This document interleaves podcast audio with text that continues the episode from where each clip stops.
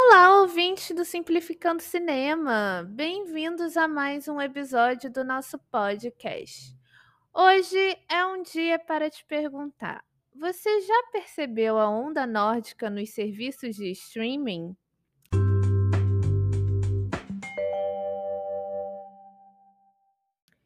Que os nórdicos produzem cinema há mais de 100 anos, isso não é bem uma novidade para ninguém. Mas a manutenção das suas produções nos últimos anos passa pelas regulamentações do streaming e a internacionalização das suas obras nos principais festivais de cinema.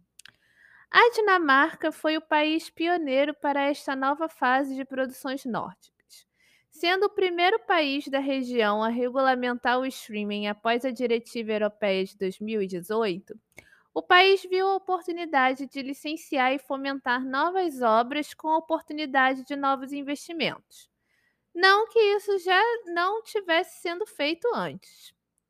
O país levou seis indicações ao Oscar de Melhor Filme Internacional entre 2006 e 2022, um feito que contrapõe outras décadas do cinema dinamarquês, em que foram indicados apenas quatro vezes entre as décadas de 1950 e 1980.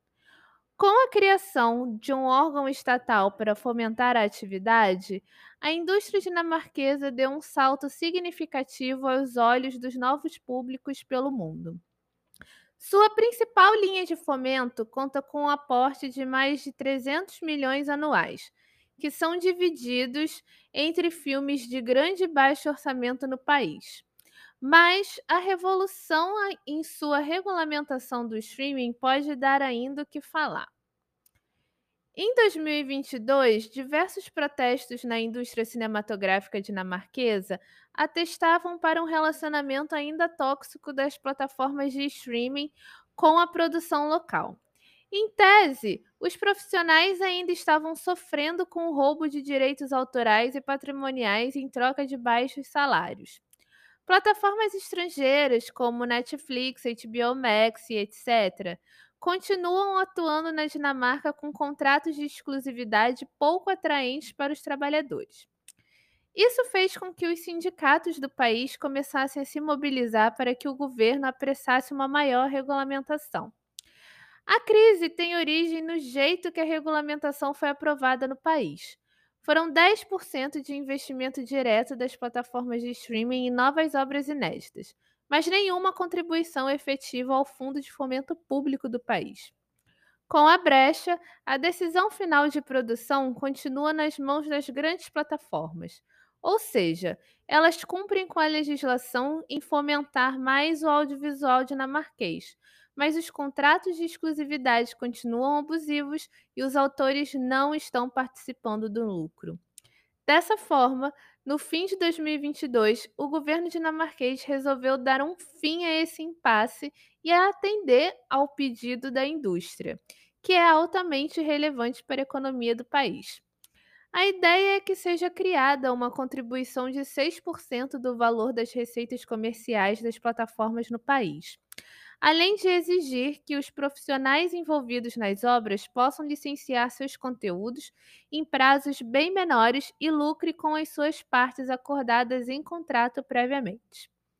O uso do fundo de fomento, tanto no momento da contribuição quanto na posterior captação, também faz com que o streaming faça uma força maior para produzir obras que estejam claras em evidenciar a cultura dinamarquesa e as suas nuances.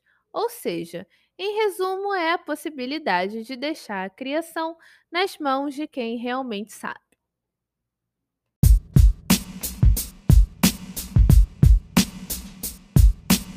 No caminho contrário, a Suécia e a Noruega vêm colhendo frutos um tanto mais positivos neste aspecto. A grande produção sueca Young Royals chegou ao catálogo da Netflix em meio às mudanças da regulamentação, que preservou o espaço de 30% das obras nacionais. Ainda que o viés liberal do governo sueco não tenha entrado em consenso sobre a porcentagem de contribuição efetiva das plataformas em novas obras do país, a legislação obriga claramente pelo menos um licenciamento de obras que tenham cinco anos ou mais de lançamento em seus catálogos e 10% aí do mínimo da produção de novas obras suecas para produções independentes, né? Ou seja, eh, empresas que não são consideradas os maiores do mercado sueco a produzir para o streaming.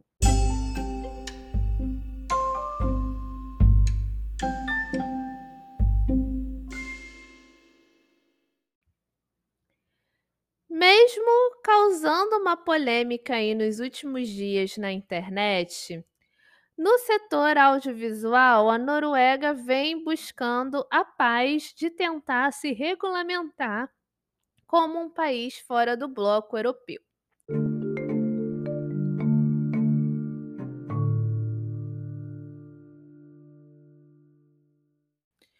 Em setembro de 2022, o governo norueguês deu um passo a mais no entendimento da pauta. Vendo o sucesso das suas obras no streaming, o Ministério da Cultura está trabalhando em uma regulamentação que obrigue o investimento de ao menos 5% das receitas comerciais praticadas na Noruega em novas obras inéditas e com maior possibilidade de títulos independentes. Também deve preservar a cota de tela de 30% e transforma as plataformas como empresas que devem responder legalmente ao órgão regulador de mídia no país.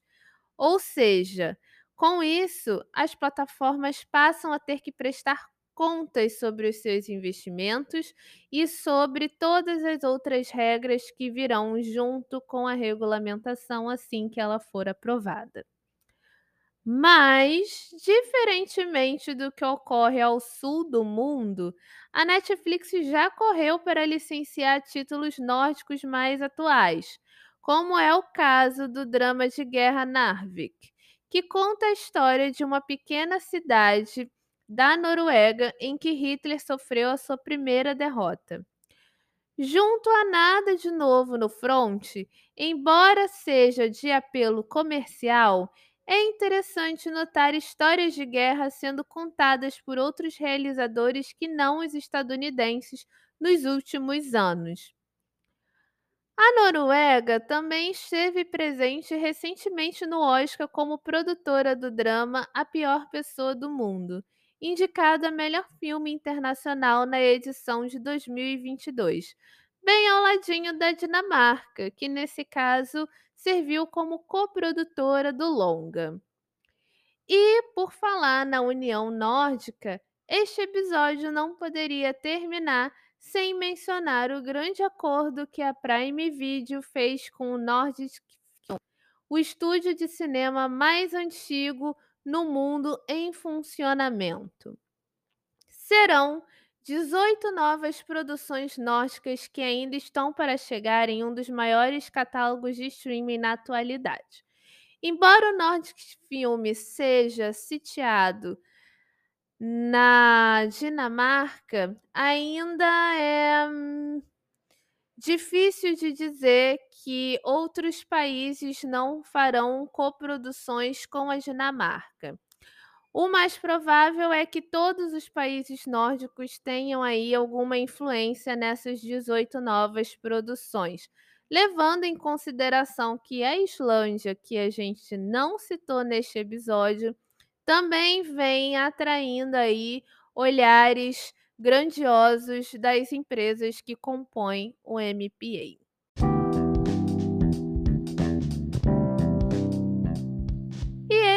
Foi mais um episódio do nosso podcast Simplificando o Cinema. Se você gostou, não se esqueça de contribuir por apenas um real mensal no Apoia-se. Um grande abraço e até o próximo episódio.